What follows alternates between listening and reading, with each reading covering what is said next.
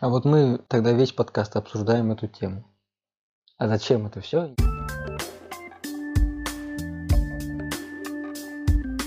Всем привет! Это подкаст 21+, и его ведущий Михаил Цветков и Кирилл Потемкин. Здесь мы рассуждаем о волнующих нас темах с позиции 20-летних безальтернативных зануд. И приглашаем к беседе наших друзей и знакомых. Мы решили сделать этот подкаст из-за потребности в обсуждении актуальных тем и извечных вопросов. Сегодня мы хотели бы обсудить экологию. И сегодня с нами Алина Хакимова, милейший юрист, который расскажет про экопотребление и научит защищать права природы.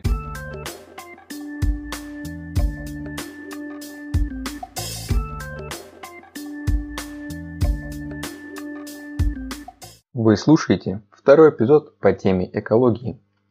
В первом выпуске мы обсудили самые большие проблемы, на наш взгляд, в современной экологической ситуации. Утопичную ферму Зеппа Хольцера и многое другое.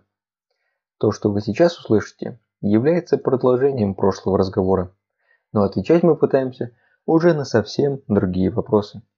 Приятного прослушивания!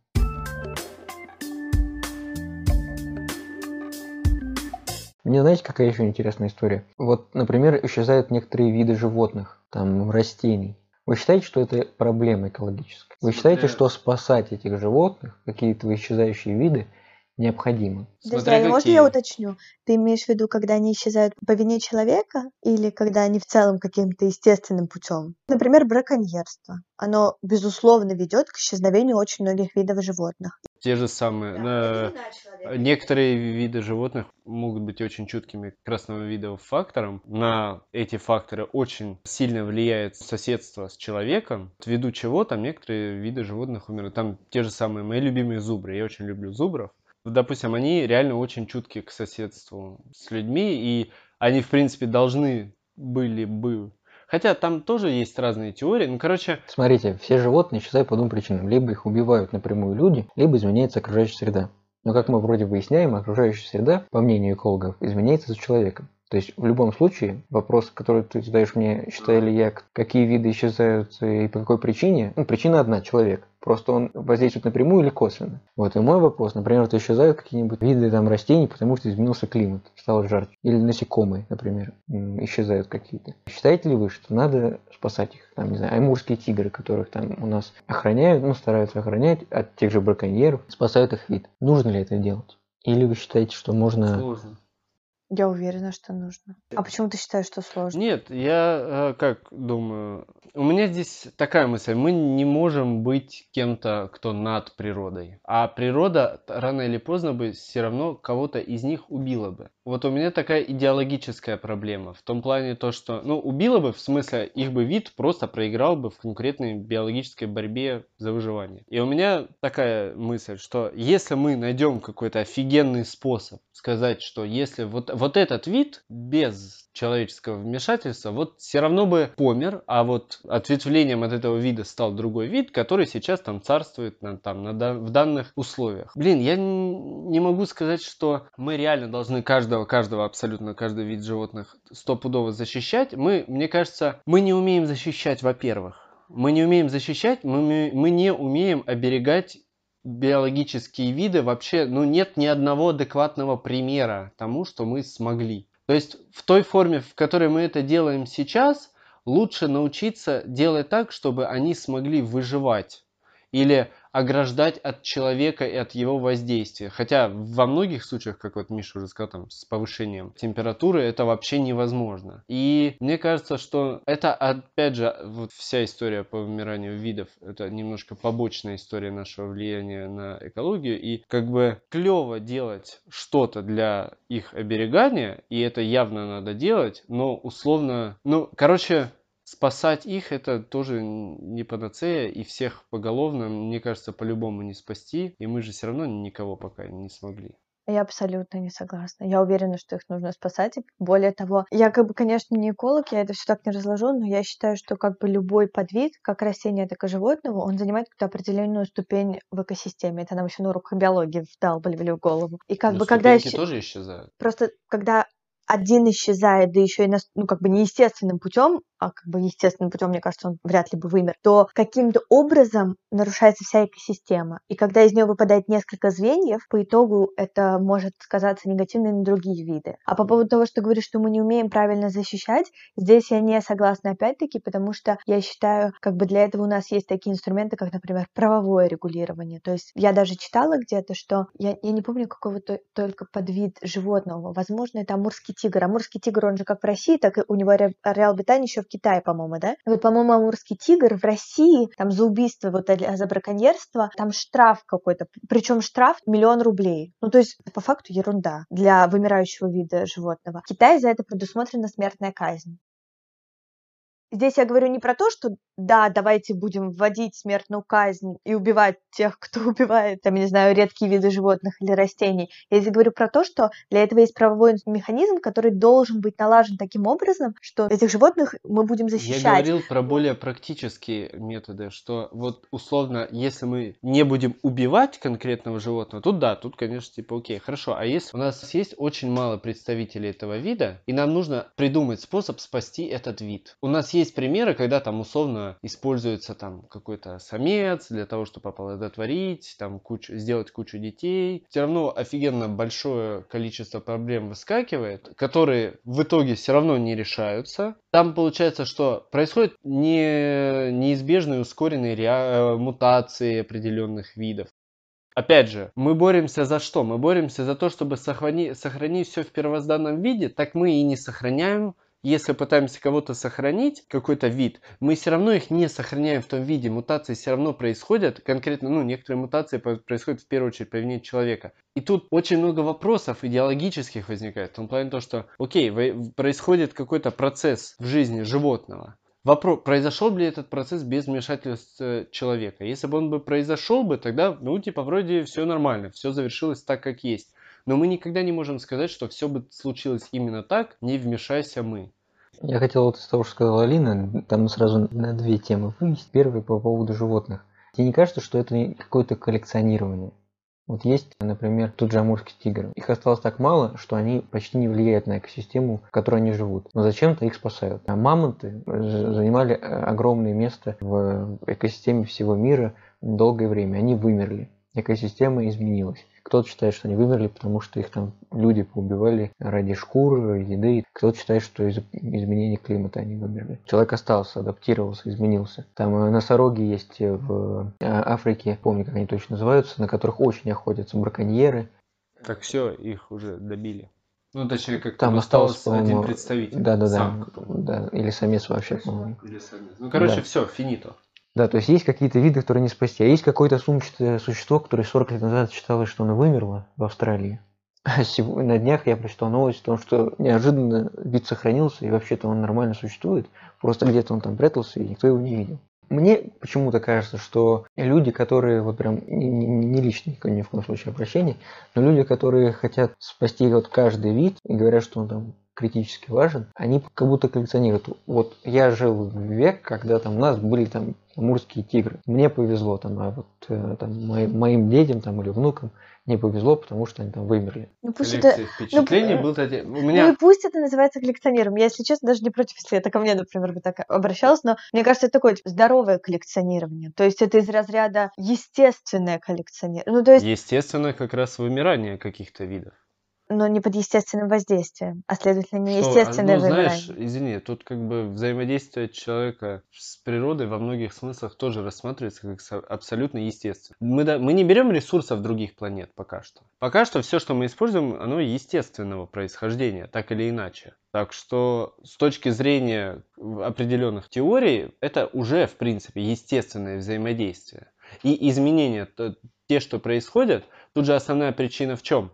Эволюция не поспевает за тем темпом изменений, который несет человечество. Из-за этого у нас возникает там куча других побочных проблем. И, собственно, заканчивая про животных, мне кажется, что я к этому отношусь, как, знаете, когда вот в корабле очень много пробоин, да, и ты начинаешь затыкать куча-куча мелких дырок, а основная пробоина все равно есть, и ты там просто затыкая мелкие дыры, ты вместо того, чтобы таскать большие доски и закрыть самую большую пробоину, чтобы твой корабль не пошел на дно, ты затыкаешь кучу мелких дырочек в виде вот этих всех животных, которые, безусловно, в принципе, надо бы спасать, но важнее ли в первую очередь только ресурсов тратить на это? Мы не пытаемся переубедить. тебя. Нет, безусловно, безусловно. Я просто, если честно, первый раз, мне кажется, слышу такую точку зрения. И то есть у меня вот к вам вопрос. То есть вы реально считаете, что, например, лучше чем-то пожертвовать, чем тратить там, например, такое количество ресурсов на Ну, то, чтобы мы уже находимся спасти? на стадии, когда мы вот-вот, ну, так или иначе, что-то где-то будет плохое происходить. С этим просто надо смириться, потому что, ну, эти амурские тигры, сколько их не спасай, все равно вероятен исход того, что, возможно, они умрут. Это неправда. Я тебе говорю, там, например, про пан- Носорогов, носорогов, сколько ну, не носорог, спасали, да. А я все, тебе они говорю, например, померли. пример, пример панды. То есть в 20 веке думали, что панда вымрет в Китае. И в итоге они создали там такие условия, они создали огромное количество заповедников, там, не знаю, каких-то естественных зонах обитания, как-то огородили от человека. Создали, я говорю еще раз, закон наложили на такие рельсы, что как бы сейчас этот подвид, да, ему еще вроде как гр- грозит вымирание, но сейчас гораздо больше их Нет, видов, понятно, чем в что том же есть, 20 есть веке. частные хорошие примеры, но вопрос, если бы Китай стал гораздо лучше заниматься экологией и так далее, и, может быть, он бы, даже не создавая эти заповедники, возможно, если бы он все там свои мощные ресурсы пустил на улучшение экологии, а возможен был бы способ того, чтобы он спас и панд, и кучу, и амурских тигров, и еще куча других видов, если бы он, в принципе, пустил все свои ресурсы на спасение экологии. Вот у меня в чем вопрос. Все ви- виды надо спасать, но мы все равно не спасем всех и вся. Все равно что-то где-то всегда будет страдать на нашем пути к вот к идеальному там состоянию условного симбиоза. Мы все равно на пути чем-то придется жертвовать. Ну невозможно спасти планету реально, чтобы никто не пострадал. Есть условные, мне кажется, какие-то там футуристичные теории, что можно там взять ДНК каждого из этих видов, и потом, когда мы там станем сверхрасой, э, там, которая никому не вредит, заново возродить все эти виды. Тем более, по-моему, для этого даже ДНК нигде брать не придется, они все равно везде остаются. Но, короче, но это такая же теория, мне кажется, как и, не знаю, попадая, засыпать в криогенной капсуле, ожидая того, что мы разобьемся до той степени, что обретем бессмертие, и ты сам потом таким станешь. Ну просто спасать надо. Я не говорю, что вообще не надо ничего делать для спасения животных. И да, безусловно, надо делать больше. Но нельзя относиться к этому так, что типа, блин, ну мы реально всех и всюду должны спасать. Ну не получится. Ну, на самом деле, для меня вот звучит так, как будто, знаешь, когда человека пытаются спасти от какой-то неизлечимой болезни. И это тоже так, типа... Ну, вот для меня это личное персональное мнение, но для меня вот это звучит как будто, типа, ну, всех все равно не спасти. Кем-то придется пожертвовать. Единичный случай, единственного вот этого человека мы не можем спасти. Это также спорно, поэтому я не знаю. Тут, с одной стороны, да, речь идет там об одном подвиде, о каком-то единственном случае, а с другой стороны. А вот панды, они живут в естественной сейчас среде обитания? Насколько я знаю, да. То есть есть какие-то леса? Ну, заповедники, Да, да, да. видимо. Нет, нет, не заповедники, я имею в виду В естественные. Китае, мне кажется, что да. Я просто не знаю, ну, мне почему-то складывается впечатление, что панды сейчас это просто туристическая фишка Китая. Просто я не уверен. Ну, у меня есть ощущение того, что где-то я читал про то, что Они живут естественной эти, да, среде. Я тоже, мне кажется, где-то это читала, но я не готова за Ну это тогда, тогда здорово, да, что они смогли это сделать. Но с другой стороны, Китай это страна, которая находится в лидерах по загрязнению окружающей среды, и всякие растения и насекомые, которые исчезают, исчезают в том числе из-за выбросов э, в атмосферу, которые делает именно Китай. Почему надо пан спасать, которые им нравятся, а какие-то другие виды нет? И можно почему-то игнорировать этот вопрос. Не кажется, что это лицемерие какое-то? Что вот панда милое животное, которое так весело переваливается с ноги на ногу, которое там такое миролюбивое, кажется, э, инь-янь там чем-то таким напоминает, на культуру похоже, это надо спасать. На вот то, что они там, у них люди ходят в масках в городе, не видят неба, облаков из-за того, что они так развивают свое производство и совершенно не заботятся об экологичности этого вопроса. Не- Нет здесь лицемерия. Более того, делают очень много движений, чтобы индустрия не двигалась в экологическом направлении. Они реально очень много для этого почему-то делают, но Наоборот, делают или не делают? Чтобы не двигалась в сторону экологии? Ой, ладно, на самом деле про это я могу говорить очень много, потому что у меня дипломная работа написана как раз по экологическому праву Китая и в целом по международному экологическому праву. Я не считаю это лицемерием, здесь просто очень сложный весь сам по себе процесс. Они действительно поплатились экологической ситуации той экономикой, которую они имеют сейчас. Это бесспорно. Другой вопрос, что это показывает нам еще раз, насколько экология связана с экономикой, как это все сильно вот переплетено. Понимаете, я уверена, что они не могут отказаться от экономической ситуации, которая у них есть сейчас, только чтобы спасти там экологию или какие-то виды растений или животных. И в этом случае хорошо, что хотя бы сделать что-то,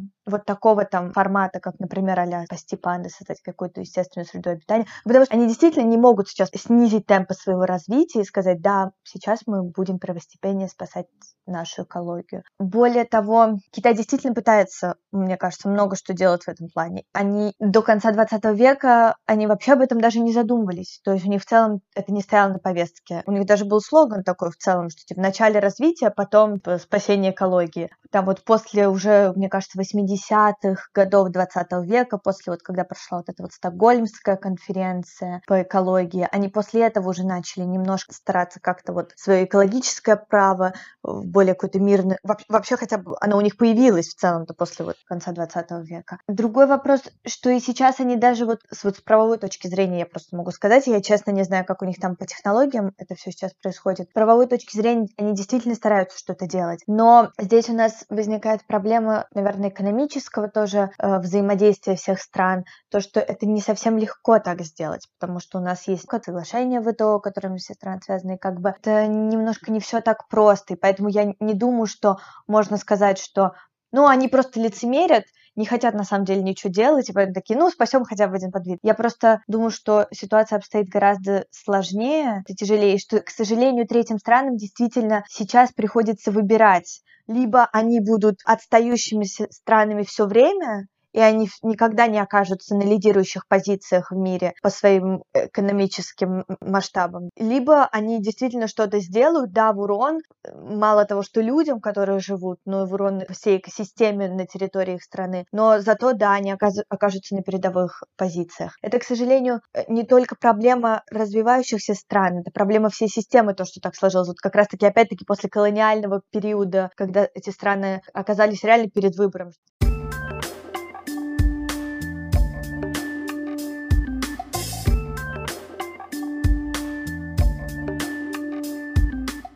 Ты как раз еще до этого упомянул, я как раз хотел тоже вернуться к этой теме, правового регулирования различных там вопросов для того, чтобы улучшать или спасать в каких-то аспектах экологии, виды, животных, растений. В рамках одной страны понятно, как это существует. Есть, грубо говоря, некоторый надзор, собственно, государством осуществляемый, и он может выбрать какой-то вектор там, движения, кого-то он там будет защищать, ну, как, там, за что-то он будет карать строже, за что-то менее жестко. Как это делать в масштабах международных?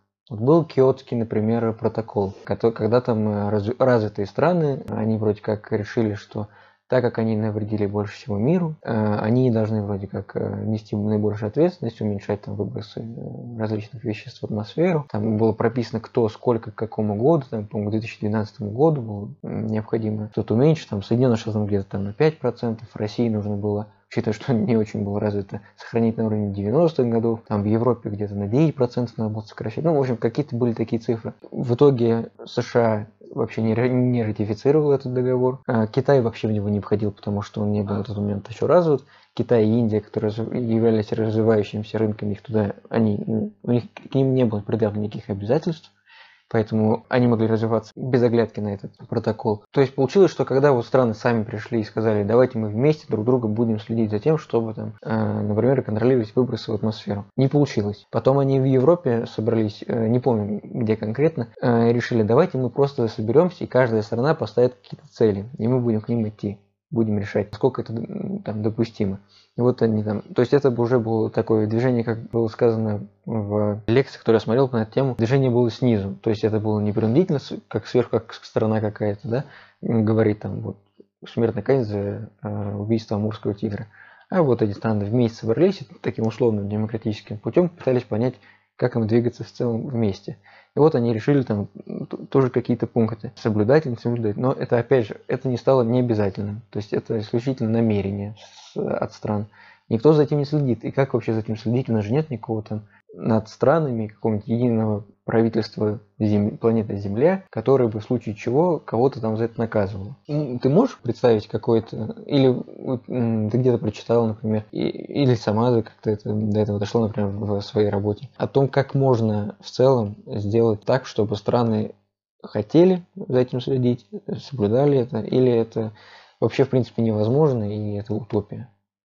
Если честно, это скорее утопия, потому что вот то, о чем ты говоришь, такое, к сожалению, действительно часто происходит на уровне международного публичного права, когда мы говорим именно про какие-то вот обязательства самих государств. Да, действительно сложно сделать так, чтобы как-то вот обязать государство именно включить какой-то международный договор во внутреннюю систему. Вот, то есть ты говоришь, например, этот Киотский протокол, там США вообще не ратифицировали. Такое на уровне многих международных договоров, к сожалению, происходит. Это, с одной стороны, проблема, с другой стороны, я думаю, что все равно это нужно рассматривать в некотором роде. Возможно, это будет звучать очень идеалистично, но как такое положительное влияние от этого все равно будет. Со временем, возможно, но будет. И здорово, я вообще считаю, что когда государство приходит на такой уровень и начинает в целом какой-то диалог по этому поводу вести, когда они говорят, что да, действительно есть такая проблема, да, давайте мы наметим какие-то цели, чтобы их решать. Как сказать, хотелось бы, конечно, чтобы, ну, например, если мы говорим про экологическое, да, международное экологическое право, хотелось бы, конечно, чтобы был возможно хотя бы, может быть, какой-то бы орган, который это как-то контролировал, что тоже очень идеалистично. Я многие там какие-то статьи читала, где ученые высказываются о необходимости создания какого-то органа, или хотя бы, чтобы при, возможно, там ВТО могла бы быть хотя бы какая-то комиссия, которая бы, потому что ВТО это уже про экономический спор, а вот если была какая-то комиссия, которая бы рассматривала эти экономические споры с точки зрения экологической перспективы и говорила бы, так, да, ну с экономической стороны так, но с экологической стороны было бы правильнее сделать так. Я, и тут я не знаю, знаю, то ли мы еще не достигли такого уровня развития, чтобы прийти к такому, то ли это слишком идеалистично, и пока это никому не нужно. И вот тут я считаю, что, наверное, это слишком идеалистично. И у меня, кстати, вот вопрос. Ты уже чуть раньше, Алина, говорила о том, что Китай не может отказаться от своих э, темпов э, развития экономики, роста экономики, не может пожертвовать всеми своими нынешними располагаемыми ресурсами, естественно, чтобы начать продвигать тему экологии и так далее. И в связи с чем у меня вопрос к вам обоим. Возможен ли, по вашему мнению, такой момент, когда мы все начнем реально делать все для экологии, беспокоиться и так далее, и не будет слишком поздно? Потому что у меня ощущение, что этот момент, скорее всего, может настать в тот момент, когда будет реально поздно. Либо вы надеетесь на лучшее. Ну, я думаю, что это невозможно. Я думаю, что так устроен наш мир, что мы действительно похватимся слишком поздно, ну, глобально.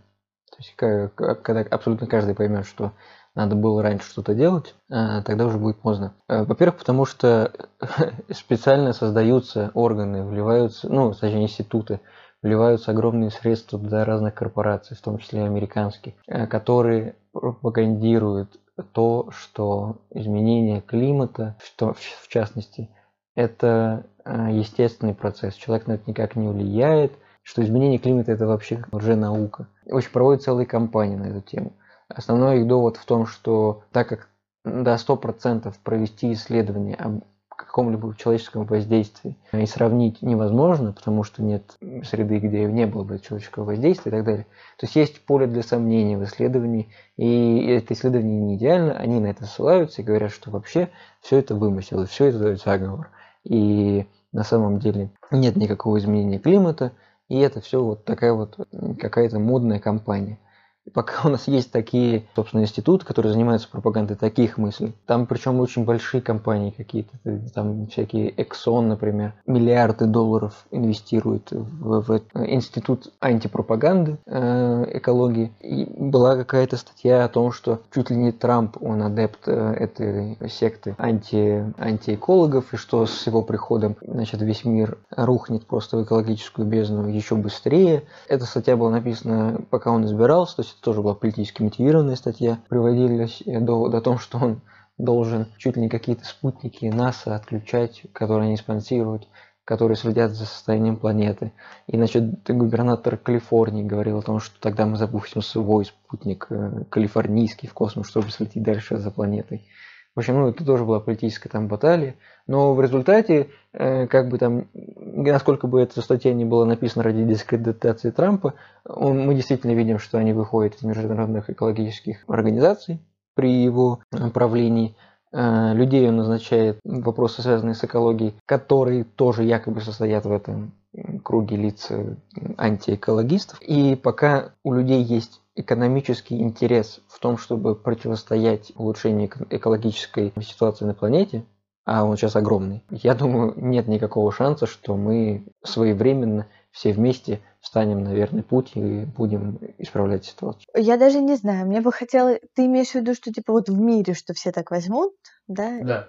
Ну, это же бессмысленно рассматривать одну точку. Ну, в плане, ну, останется один последний оазис вот этот, этого, герм... как этого немца звали в Альпах. Останется вот последний этот Зербхольцер, Герзербхольцер, который живет э, счастливо на своей ферме. Ну, он, по идее, типа, он-то офигенно экологичный. То есть, ну, мы же не можем сказать, что вот все умрут, а он останется. Он же тоже умрет, он, все системы. Я, как бы, вот реально, вся планета. Мы же не можем говорить, что без всей планеты. Ну вот я говорю тогда, я согласна абсолютно с Мишей, что это невозможно. Я даже считаю, что это невозможно просто потому, что у нас всегда будут такие третьи страны мира, куда развитые страны выкидывают какой-то там мусор, на территории которых эти развитые страны опять-таки строят всякие заводы свои. Уровень экологического образования в таких странах, как правило, очень низок, они редко задаются вопросом из-за огромного количества других проблем, которые существуют в этих странах, они редко задаются вопросом о том, что м-м, какая у нас экологическая ситуация в мире, м-м, а насколько загрязнен мировой океан.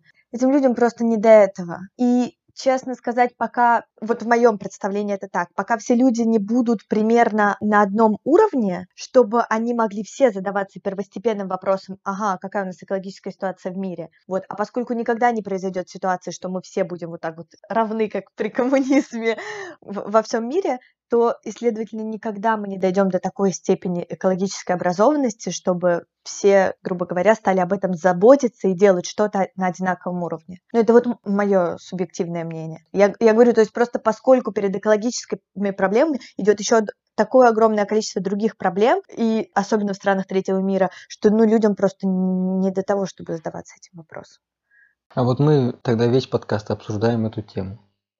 А зачем это все, если мы все втроем, я так понимаю, думаем, что шансов на то, что все-таки что-то хорошо произойдет? Я как? Я думаю, я думаю, знаете, настанет какой-то реально плохой момент, в который все очухаются, реально начнут. Ты просто... в это веришь? Ну, я, я человек, который... Почему... Я верю в хорошие вещи. Но ты веришь, что этот момент будет еще не... Э, не будет пройдена точка невозврата? Что значит точка невозврата. Когда мы уже такие, блин, будет мы живем на обломках, надо переезжать на Марс, а чтобы переехать нужны ресурсы, которые мы все гады уже ну, потратили. смотри, если точка не, невозврата станет какая-нибудь ядерная зима, там поздно что-то будет ну, делать. да, это понятно. Вот, то есть ты предполагаешь, что эта точка невозврата будет не такая критичная, но достаточно критичная, чтобы все задумались. Ну, я не могу сказать, что это вот прям точка невозврата, мне кажется, неправильное слово. Точка невозврата, мне кажется, реально это вот какая-нибудь ядерная зима. Вот, вот это, да, это точка невозврата, когда мы уже нам поздняк метаться. Но мне кажется, будет перед этим, может, одна, может, две, может, уже кто была, но мы не, мы не поняли этого короче, будут такие моменты, когда результат нашего экологического вмешательства будет ощутим для всех и сразу. И он будет ощутим настолько, что все такие, так, окей, хорошо. Вот у нас в Китае был лозунг, сначала, лозунг сначала развития, а потом экология. А вот сейчас мы на, на пару десятков лет махнем приоритетность, исправим экологию и потом уже в экологическом темпе попремся дальше. Хорошо, у меня к тебе тогда... Нет, я как бы с надеждой Опять же, может быть, у меня есть еще одна мысль о том, что вдруг может произойти такой момент, когда, ну, в основном же вся интеллигенция, там, интеллектуальная элита, все как бы частенько, под... ну, за исключением секты Трампа. Все остальные очень часто же реально думают про экологию. И они могут это тоже, они же могут создать свою секту. Но все остальные это кто? Вот 63% моих э, друзей и знакомых сказали, что есть проблемы, но пофиг. В то же время в России тоже меньше половины, даже когда было максимальное значение, все равно было меньше половины граждан. То есть все Нет, не хорошо, думают. я говорю, что может не сейчас, может завтра будет создан э, какой-то... Нет, секта Греты уже есть ведь. А, ну да, вот условно секта говорит. Не, но в Лучше, которую, лучше не в которую, в которую будут входить какие-нибудь... Нет, я, опять же, я это говорю на, с надеждой на такую мифическую ситуацию. Авось. Авось так произойдет. Мне хотелось бы в это верить. Это дает мне силы вставать каждое утро, между прочим. Знаете, ну я условно сейчас, не надо психологических теорий. Но вот у меня вон там стоит книжка про экологическую архитектуру. То есть как бы архитекторы давным-давно об этом думают. Книжка там от старого доброго архитектора. То есть, короче, вроде все есть, и я просто надеюсь на то, что в какой-то момент это все так встанет в кучу, что все начнут думать и делать даже не всегда мега осознанно в пользу того, что, ну да, в принципе, надо бы и, вот и, вы, и выбрать эту технологию, потому что она еще плюс ко всему и экологична. Окей, но ты вот э, эту мысль свою начинаешь с того, что что-то произойдет, и все поймут. Правильно? предыдущую, вот эту нынешнюю, я просто, как бы, у меня есть одна мысль, что что-то реально произойдет. Причем надеюсь, что произойдет не такое, когда нам уже реально по берлогам надо будет прятаться. Вот. А вторая мысль в том, что, возможно, все как бы невзначай случится так, сложатся карты, звезды там в нужное созвездие, да, там реально заработает все немножко в более экологичном русле. Окей, а вот если вот это что-то произойдет, перенести на конкретный пример. Вот, значит, начиная с нулевых, известные люди, довольно умные, в том числе там тот же Билл Гейтс, говорят о том, что наше нынешнее мироустройство слишком опасно в случае возникновения эпидемий. Он говорит об этом уже, можно сказать, 20 лет. Он и еще массу людей, он создает там целый какой-то фонд по изучению вирусов и так далее. Вот наступает этот лучший год века, хотя век еще не да, закончился. Да, век но... только начался. Да. Не зарекайся. Ну, первого 20-летия Ладно, точно. В прошлом, на прошлом веку к 20 году столько всего происходило. Пока нормально идет, нормально, все окей. Видите, опять же, у меня более позитивное настроение. Наступает этот год, наступает эта эпидемия, заражаются вообще все, то есть никто не защищен от этого вируса, нет какого-то деления там по классу, достатку, цвету кожи, то есть ну все абсолютно ему подвержены, заражению этому вирусу подвержены. Казалось бы, вот он наглядный пример того, что надо что-то менять. Но в то же время, вот мы с вами сейчас можем пройтись по Москве и увидеть, что люди игнорируют этот вирус. Можем посмотреть на западные страны, которые ударились в волну протестов, и им говорят, да, там есть там проблемы, из-за которой вы выходите на протесты. Но как-то это надо делать так, чтобы э, вы не умирали от вируса, который сейчас приходит. Игнорируют это. То есть вот ты говоришь, что что-то произойдет, и все поймут. Вот произошло, вот вирус, он распространился там из Китая на весь мир. Наглядно показали, что он опасен. Наглядно сказали, что там какие люди там ему наиболее подвержены. Э, сказали, что надо делать. И все равно этого никто не делает. Почему ты думаешь, что с экологией получится иначе? Ну, много вещей же изменилось. Каких? Много вещей перестали делать или стали делать по-другому. Какие? Не, ну подожди, э, большинство людей не держит социальную дистанцию в мире. В Китае. Давай возьмем, вот с Китая распространилось. Мы просто уже сегодня его так часто упоминаем, можно вот как пример. Ну, вообще, Китай, я так смотрю, источник зла. Нет, наоборот, он как раз с этой точки Он просто зрения... отличный пример для всего. Ну, если рассматривать Китай, он же, во-первых, офигенно среагировал, офигенно себя вел на протяжении всей пандемии, офигенно и эту проблему решил. Как бы, ну да, типа не без косяков, но извините, это вообще первый случай. Как бы без косяков было обойтись реально практически невозможно. Ну, я не могу сказать, что он идеально среагировал, потому что если бы он идеально среагировал, он бы не утаивал эти случаи.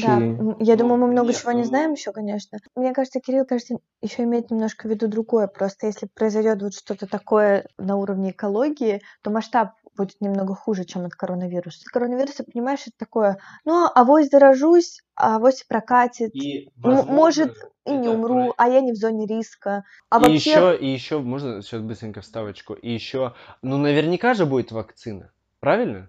То есть и все То есть шанс ждут, спасения что мы есть, да. вернемся, шанс того, что И мы вернемся можно. абсолютно в до эту эпидемиологическую точку, он стопроцентный, то есть, Да, ладно, да. не стопроцентный, но шанс очень велик, что сейчас изобретут вакцину. Так уже. подожди, Владимир Россия уже изобрела. Ну, Наш солнцеликий, сам, наверное. Из своих антител. Короче, обычный среднестатистический человек в начале эпидемии сразу думал о том, что ну будет же вакцина, правильно? Ну все же закончится, и я вернусь к старому образу жизни. Все, все.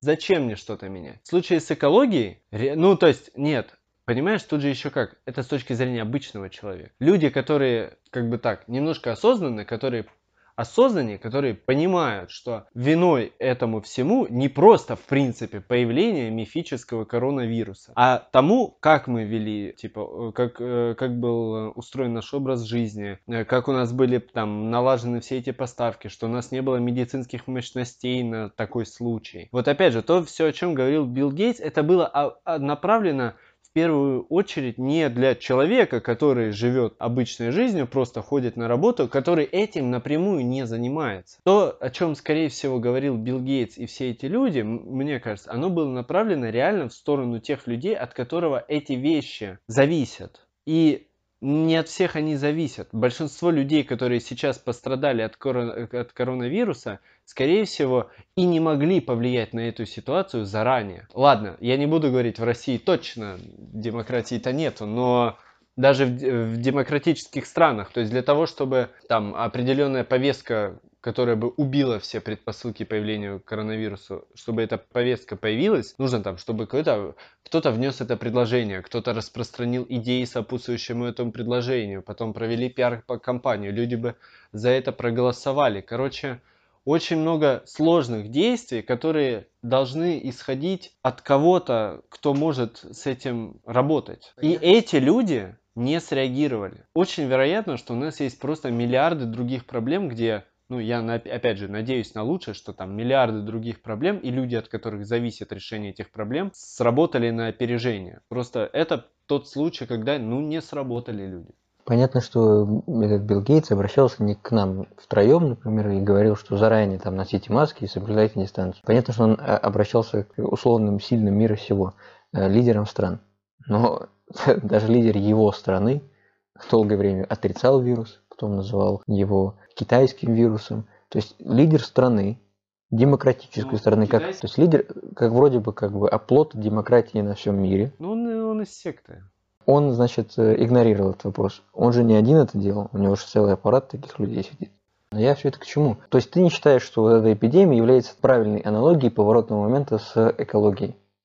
Не, ну я считаю, просто я пытаюсь аргументировать в пользу того, что... А возможно, это-то и не так, я хочу надеяться на лучшее. Но это просто надежда. Она умирает последней. Да. Кстати, по поводу этих сект и лоббистов, ну, антиэкологистов, есть э, аналогичный фильм, в смысле фильм, э, в котором рассказывается об аналогичном поведении каких-то влиятельных групп людей. Называется в русской адаптации «Он здесь курит». Там история рассказывает про лоббиста из сферы продажи и производства табака, когда он э, приходит э, в студии и доказывает людям о том, что ну, вообще-то сигареты это хорошо. И там был и забавный момент, когда э, он приходит в студию, там сидит довольно молодой парень, подросток, наверное, 12 лет, 14, ну, точно не помню. Он э, прошел химиотерапию, очень сильный образ создает человека, пострадавшего от пассивного курения. И каким-то образом в фильме это довольно наглядно, и так как это скорее комедия, довольно жизнерадостно, описывается поведение значит, этого пропагандиста, лоббиста. И в конце этого ролика этот юноша, который победил или побеждает, или борется просто в данный момент с раком легких из-за пассивного курения, он чуть ли не пожимает руку этому лоббисту, они чуть ли там не обнимаются, потому что он смог всем доказать в этой студии, что курение это здорово, и что этот юноша, он не из-за табачных компаний он страдает, а там из-за каких-то других вещей. И а табачные компании вообще ему, наоборот, помогают. Фильм можно посмотреть, чтобы понять о том, как, может быть, на нас кто-то влияет, рассказывая нам о том, что климат не меняется, и это еще не так серьезно. А может и наоборот. А может и наоборот. Может быть, это все какие-нибудь компании, которые хотят прихватить себе новый сектор рынка. Это же, получается, это везде будет новая огромная доля. Если все начнут думать об экологии, они такие, так, ну, значит, надо брать экологические. И тут, и тут хоп, появляются какие-то экологические компании. Нет, там, а вот на самом деле с точки зрения экономики действительно очень интересно, потому что у меня возник вопрос. Мне вот э, друзья из Европы рассказывали, например, что у них, ну, вот эти вот трубочки пластмассовые, да, сейчас бизнес вообще отмирает, то есть потому что никто ими не пользуется в кофейнях, это все никто не берет, и производство останавливается. И я вот подумала, что это такой в целом-то легкий способ, чтобы вытеснить конкурентов, грубо говоря, например, да, или не конкурентов, а просто нежелательный бизнес. То есть просто сказать, что окей, это не экологично, там это не здорово, и раз, и все, получается, Ну, производства, это которые уже занимаются, какие-то инструменты использования экологического вопроса. Ну, то есть, оно, это также можно совсем сделать. Мне кажется, ну это просто, мне кажется, проще. Ну, ну, Ну, конечно, это для- так сложно, на самом деле, знаете ли, сподвигнуть огромные массы людей, уверовать в то, что пластик это... э, Именно эти трубочки это первое, от чего вы должны отказаться. То есть, как бы, вроде бы и да, но они- это, люди, которые в теории этим всем занимались, они же проталкивали эту идею с нуля, то есть у них не было такой сильной базы, как сейчас. Люди думают про пластик. Нет, да, но с другой стороны, под эту волну и под эту всю вот шумиху, мне кажется, очень легко вот так Мне кажется, вкинуть она не какую-то настолько идею. сильная, чтобы реально убирать заводы, потому что с заводами разобраться легче вообще по-другому.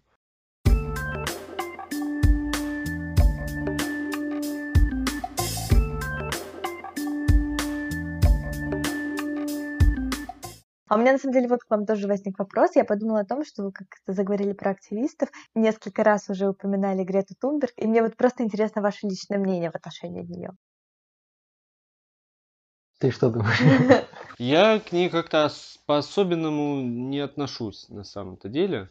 В том плане то, что рано или поздно должен был появиться такой активист, потому что на самом деле каких-то ярких личностей, которые заботятся об экологии, вот так вот прямо чтобы сказали экология, и ты думаешь об этом человеке. Таких не было. Со многими другими об- а- областями такое было. Там, условно, там миллиардер там сразу какой-нибудь Ротшильд. Уоррен Ба, да, Ротшильд, Уоррен Баффет, там еще что-то. То есть как-то где-то везде что-то накидывалось, а тут вроде и не было. И вот появилась Грета, которая, ну, я к ней отношусь как, сколько лет? Ну, короче, вот скольки-то там летней девочки, которая делает клевые вещи. Я, я скорее даже так, я ее выделяю не потому, что она это она, а потому что мне удивителен факт, который вот я сейчас, мне кажется, начал замечать, что сейчас очень много подростков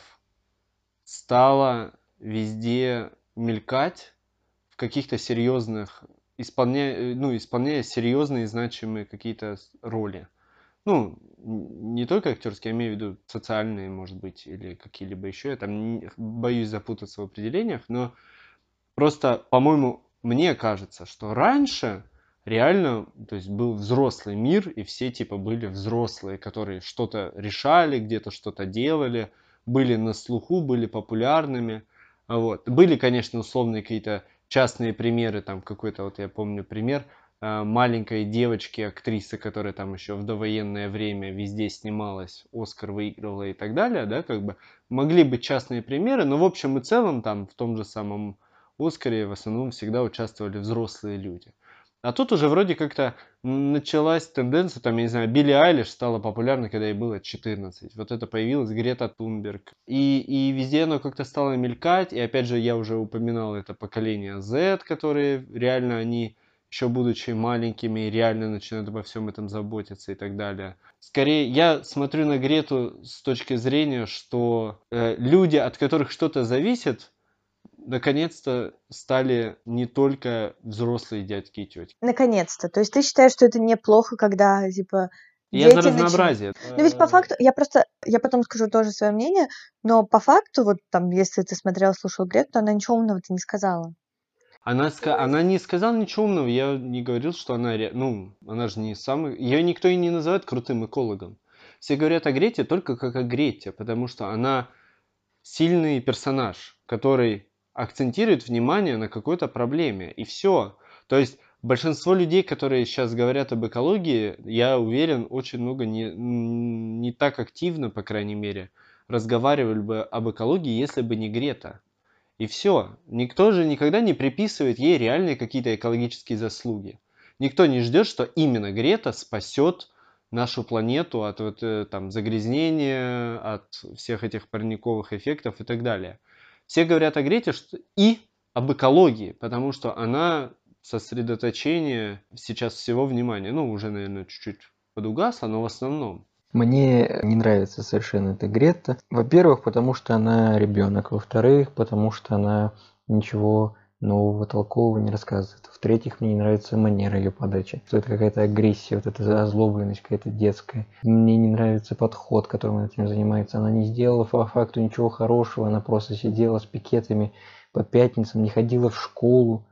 Тоже непонятно чему она в итоге, что она пропагандирует, что в школу можно не ходить и заниматься какими-то отвлеченными вещами. Если бы она занималась не ходила в школу и, например, по пятницам придумывала, как очистить мировой океан, было бы круто. А тут она просто сидела на улице с плакатом, и кто-то ее заметил. Я не считаю, что это какое-то достижение, достойное того, чтобы, ее пригла... чтобы она ездила в турне по миру, чтобы кто-то ей давал свои там, лодки, яхты, катера, я не помню, какой конкретно вид судна у нее был, чтобы она проплыла на другой континент. На катамаране.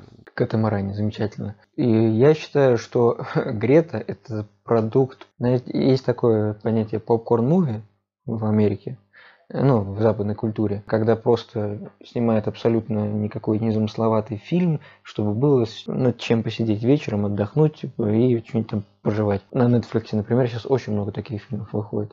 И я считаю, что Грета это точно такой же продукт, когда она там несколько месяцев она вот поколесила по миру. Ну, я не слышал о ней уже очень много. Не, ну она сейчас много, кстати, что делает. Она же там... Вот я об этом и говорю. Она вот сейчас, возможно, что-то начала делать. Так, ну, это был, то был пик волны, а сейчас пик прошел. В момент, когда она что-то начала делать, она пропала. А в момент, когда она просто агрессивно э, высказывала свое мнение, показывала, какой она обиженный на мир ребенок, она была популярна. Как и вся эта... А это уже вина не ее, а системы. О, Нет, а подожди, тут. а с другой стороны, что она могла сделать? Ей на тот момент там было ну, лет 14, по-моему, может 15. Слушай, есть ее сверстники, которые реально... Вот, Ну, как бы она заставила всю свою семью, там, например, не летать на самолетах. есть ее сверстники, которые действительно занимаются вопросами экологии. Не разговаривают они, не на пикет выходят, а придумывают методы борьбы с экологическими проблемами. И они ее сверстники. И они неизвестны, они не так популярны. И когда вот эта вся волна с Грита начала затухать, появилась, собственно, масса этих э, публикаций в социальных сетях, в том числе, что вот там есть 15-летний парень из Таиланда, я не помню откуда он. Ну, там действительно Ну, есть там какой-то... несколько там таких. Да, вот он Да, сделал да. то-то, то-то, то-то, и его технологии действительно позволят добиться чего-то. А есть Грета, которая поколесила по миру, поругалась на э, пожилых э, мужчин и женщин, в основном мужчин, потому что у нас патриархальное общество и бла-бла-бла. Ну ладно, подождите, сейчас моя феминистка в душе, в душе немножко так э, взбрыкнула, ну, понятно. Ну, в общем, суть в том, что эм, и самое главное, что, на мой взгляд, она очень поверхностно подходит к этой проблеме. Вот мы как сейчас сидим, обсуждаем, да, такой условный кухонный разговор в 5 утра про на тему экологии. Очень поверхностно обсуждаем на основании того, что мы знаем. Но мне кажется, что с таким же багажом знаний она поехала в мир рассказывать. Я думаю, что сменишь. Возможно, даже нас меньше. Спасибо, что так оценила наше знание. Мне это и не нравится, потому что она подает пример, на самом деле, людям, ну, детям, э, подросткам, о том, что можно э, не углубляться в тему, можно ничего на самом деле не делать, ну, то есть практичного, а просто сотрясать воздух и набирать такую популярность, внимание, а сейчас все больше людей, как мы видим, стремится именно к такой вот минутной популярности. Извини, просто хочу сказать э, один момент, что если с такой точки зрения рассматривать, я, я просто пох- похожие мысли у меня когда-то давно возникали. Забавно, что мы сейчас сидим в подкасте, все, что мы делаем, это мы говорим, И я при этом говорю, что Грета плохая, потому что она ищет популярность через говорение. Это очень... Но мы не ищем популярности, это А. Во-вторых, суть другая. А, смотри, если говорить о том, что это плохо, то опять же, нужно вину ставить не саму Грету, а условия, которые сделали ее такой вот популярный. То есть люди, люди хавают простое сотрясание мозг, э, воздуха, плохое знание. Э, проблемы. Проблемы. То есть реально, возможно, мы станем популярными, я так смотрю, по описанию. Не знаю, у меня, например, в этом плане, я помню, что когда она тоже только появилась, просто вот особенно у нас в России, то есть за рубежом-то все вроде как это очень активно восприняли, а у нас в России все так с негативом на нее отреагировали. Вот примерно тоже ты говорил, Миш, и у меня родители тоже прям очень негативно на нее ну, не то, В что... Европе тоже много. Да, я вот просто не слышала, чтобы там кто-то сказал негативно. Но я, если честно, я в целом... Я согласна, что то, что она сказала или сделала, там ничего умного в этом не было, никакого какого-то полезного выхлопа от нее тоже особо не было. Выхлопа. Да, полезного. Здесь история скорее про то, что ее посыл, по крайней мере, то, что я увидела в ее словах, а это она сказала то, что со всеми проблемами, которые сейчас создаются, бороться будет она, ее поколение, и поколение там, типа, вот ее там детей. И это действительно правда. И в этом плане, мне кажется, плоха политика, ну, как бы, не, нет, даже не так. Плохо то, что у политической власти, как бы, по большей части, стоят люди в более старшем возрасте, не буду говорить старые, потому что они действительно думают не на совсем долгосрочную перспективу, то есть они действительно уже на своем за закате уходящих лет и, типа... Да, ну и у каждого поколения свои проблемы. Да, то есть и они решают вроде они как, про... да, проблемы своего поколения, правильно, действительно. И поэтому то, когда это вот сказала Грета, я еще подумала, то, что это, это очень правильный посыл. И экологию, в общем-то, и надо рассматривать с таким посылом. Потому что мы вот все втроем, мы не застанем вот какой-то такой катастрофы экологической. Вряд ли мы, я надеюсь, дай бог, спокойно доживем, все будет ок. А вот наши дети это уже вопрос, а их дети это еще больше вопрос. И очень многие люди даже в нашем возрасте, в 22 года, думают о том, что, ну, что, какая разница, я, я-то доживу нормально. Вот, они даже о своих детях не думают. Ну, Миша еще и постарше, он-то точно думает, что он доживет нормально. Так мне тоже 22. В смысле? В прямом. Ты же был старше. Ну, мне 23 в конце этого года, но пока я еще молодой. Но, то есть, как бы и посыл Греты в этом был хорош. Еще один момент, по поводу которого вот я тоже подумала про Грету, это про то, что, например, э, более молодое поколение, например, моя сестра, которой 12. Мне кажется, она узнала... Ну ладно, мою сестру, может, можно не брать в расчет, потому что я довольно часто про это говорю, но вот ее поколение, вот 12-летнее, они узнали про эту проблему в целом благодаря Грете. Потому что они про нее услышали, они услышали, что есть такая девочка примерно их возраста, и они действительно узнали, что такая проблема есть. А из-за отсутствия экологического образования нет других ресурсов, если в семье об этом не говорят, я имею в виду вот в таком возрасте, да, то есть в юном еще прям совсем, узнать про это все. И поэтому из-за того, что об этом был большой хайп, мне кажется, что в целом, может быть, позитивный какой-то вот ток все равно был. Тебе не кажется, что те школьники, которых упоминал э, Кирилл в начале, которые не искренне э, ратуют за экологию, это как раз вот э, продукт э, не, а это было до Грет, про которых я говорю. Они еще тогда знали. Тогда опять непонятно. Уже были такие школьники, зачем нам нужно? В общем и целом, я не готов как-то положительно или негативно охарактеризовать Грету. То есть для меня это просто... Лично для меня это реально попкорн-муви. С моей точки зрения, я от нее ничего нового не узнал. Она, по моему мнению, сказала, ну, реально не так много э, годных вещей. То есть, да, есть реально крутые высказывания. Вот взять хотя бы то, что ты привела. Да, действительно. И они, это высказывание не было бы настолько сильным, если бы его говорила женщина вот именно, на 30 да. лет старше. Да, абсолютно. Само собой. А тебе не кажется, что тогда получается, что она просто чье-то орудие, чтобы нам лучше донести эту мысль? Так это да, что же... А может что быть, это контрсекта Нет, Трампа? Миш, а что в этом плохого? Сделано? То есть, знаешь... То, иногда... что нами манипулирует? Так она так и так манипулирует. Ну, что да. ты чё, бояться?